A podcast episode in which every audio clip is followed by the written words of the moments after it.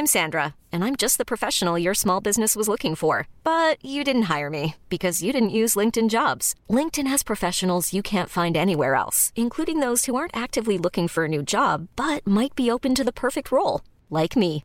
In a given month, over 70% of LinkedIn users don't visit other leading job sites. So if you're not looking on LinkedIn, you'll miss out on great candidates like Sandra. Start hiring professionals like a professional. Post your free job on linkedin.com/achieve today. Bonjour, je suis Gaël Châtelain-Berry, bienvenue sur mon podcast Happy Work édition RZN. RZN, c'est une radio totalement dédiée au bien-être, à votre bien-être. Et je vais intervenir de façon assez régulière sur cette radio et j'ai le plaisir de partager avec vous les entretiens que je fais avec Gilles André. Et pour cet entretien, c'est un thème qui me parle particulièrement puisque c'est comment améliorer son bien-être au travail. Je passe à chaque fois un super moment avec Gilles à faire ces entretiens, donc j'espère que vous apprécierez également. Bonne écoute j'ai grand plaisir aujourd'hui à vous faire partager ma rencontre avec le créateur du concept de management bienveillant. Bonjour Gaël Chatinberry. Bonjour Gilles, ça va? Merci, très très bien Gaël. Je ne sais pas si à vous on vous demande est-ce que ça va, vous me donnez l'impression d'être toujours optimiste et positif?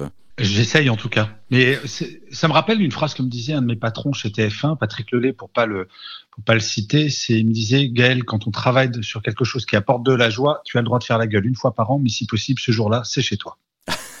Donc je me l'applique. Vous parlez euh, management positif, engagement dans le travail, qualité de vie au travail, etc. Est-ce qu'il y a un premier conseil, une, règle de vie, un proverbe qui, qui serait votre fondement? Alors, moi, mon fondement, c'est ne jamais laisser le travail euh, me faire souffrir, me faire du mal ou empiéter sur mon bien-être. Jamais. Et c'est vraiment une ligne de conduite que j'essaye de m'appliquer. Je n'y arrive pas toujours parce que j'ai pas conscience de faire un travail, en fait, pour être très honnête, Gilles. Mais en tout cas, quand j'étais en entreprise, que j'ai passé un peu plus de 20 ans en entreprise, je me le suis toujours appliqué et c'est ce que j'essaye de transmettre. Aucun travail ne mérite que l'on sacrifie sa santé mentale ou physique pour lui. Pour y parvenir, il faut choisir un métier, une activité qui correspond à ce dont on a envie. On peut, on peut viser ça? Mais ça, c'est le rêve. Mais dans l'absolu, cette injonction, d'une certaine manière, à avoir un métier qui nous plaît, elle est très dure. Tout le monde n'a pas de passion, tout le monde n'a pas forcément un talent caché qu'il peut exploiter d'un point de vue professionnel. Ce qui est important, c'est un bon équilibre. C'est d'avoir un bon équilibre vie privée vie pro. Et on peut très bien avoir un job purement alimentaire, et c'est pas un problème franchement, et je connais plein de gens qui ont un boulot purement alimentaire, mais par contre, eh ben, qui ne laissent pas empiéter ce boulot sur leur euh, bien-être personnel et sur leur vie personnelle. Et par contre, dans leur vie personnelle, ils vont avoir des engagements dans des associations ou même faire du macramé, peu importe. Peu importe la passion. Le tout, c'est d'avoir, je crois qu'on a une sorte de jauge à bien-être qu'on peut remplir par le pro, par le perso, idéalement par les deux, mais peu importe si, euh, si c'est que par l'un des deux bienveillance, management bienveillant. Quelles sont les, règles de base ou les euh, conseils que vous pouvez donner pour quelqu'un qui est sensible à cette formulation mais qui ne sait pas trop comment l'aborder, comment la mettre en place ou la faire mettre en place? Je donne un résumé extrêmement simple, Gilles, qui va faire que on peut s'économiser la lecture de tous mes livres et tous mes articles. Donc là, je vais me faire gronder par mes éditrices. Mais être un manager bienveillant, c'est ne jamais faire à quelqu'un dans son équipe quelque chose que l'on n'aimerait pas que notre propre manager nous fasse. Si on applique cette règle, dans 99,99% des cas, nous serons un manager bienveillant. Est-ce que quand je fais une bêtise, j'ai envie que mon manager me hurle dessus? Non, je ne le fais pas. Est-ce que j'ai envie que mon manager m'envoie un email un samedi à 22h et exige une réponse? Non. Donc je ne le fais pas, etc., etc. Toutes ces choses. Et en fait, quand on commence à avoir cette grille de lecture dans son rapport à son équipe, bah finalement tout se passe bien. Aujourd'hui, les jeunes générations nous disent que ce n'est plus tant le statut euh, et, le salaire qui compte, c'est le sens. Vous partagez ça, vous ressentez ça?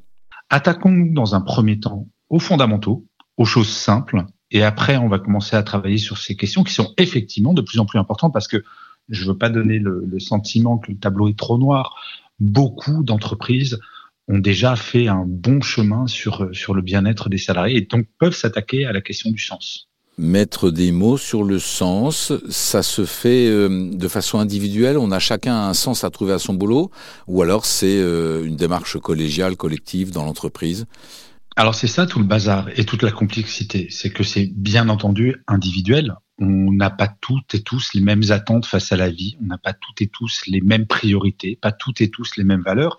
Cela étant dit, pour rassurer quand même les, euh, les responsables dans les entreprises, on partage un certain nombre de valeurs, d'où euh, la RSE dans les entreprises, où il peut y avoir des grandes causes dans lesquelles on va toutes et tous se retrouver. Euh, personne, par exemple, ne souhaiterait que son entreprise pollue plus et que ce soit un objectif. Euh, donc ça peut être, il peut y avoir des causes communes et ensuite donner du temps, par exemple, aux salariés pour s'impliquer dans des dans des causes individuelles.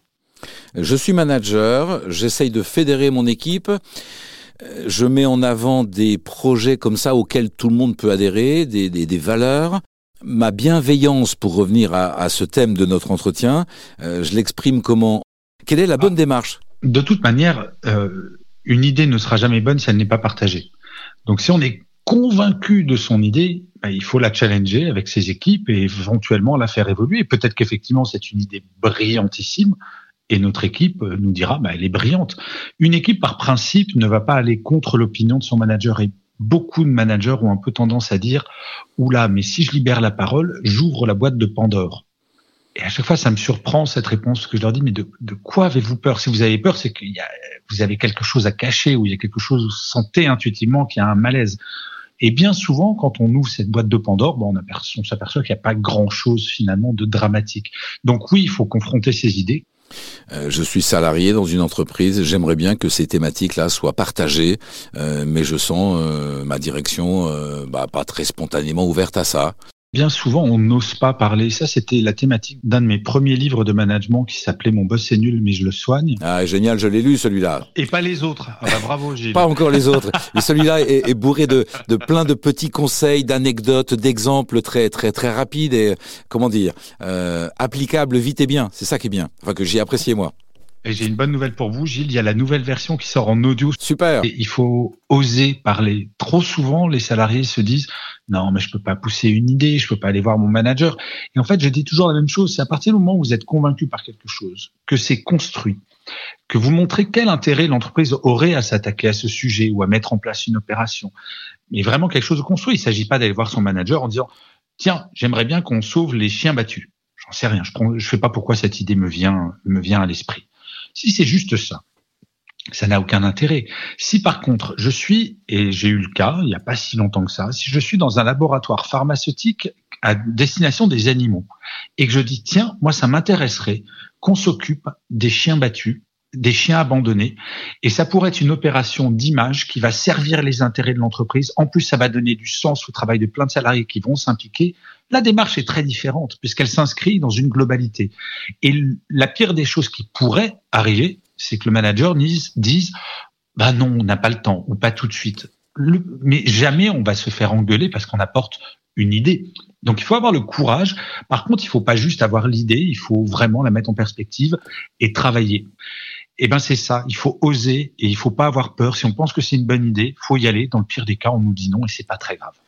Gaël Châtelain-Berry nous propose d'oser, nous propose, lorsque l'on veut partager une idée, de penser et d'exprimer les bénéfices que l'entreprise retirera de la proposition que l'on que l'on lui fait. Gaël Châtelain-Berry est le créateur et l'animateur au quotidien du podcast Happy Work que nous vous incitons à écouter et à rejoindre sur Internet. Merci à vous Gaël. Merci Gilles.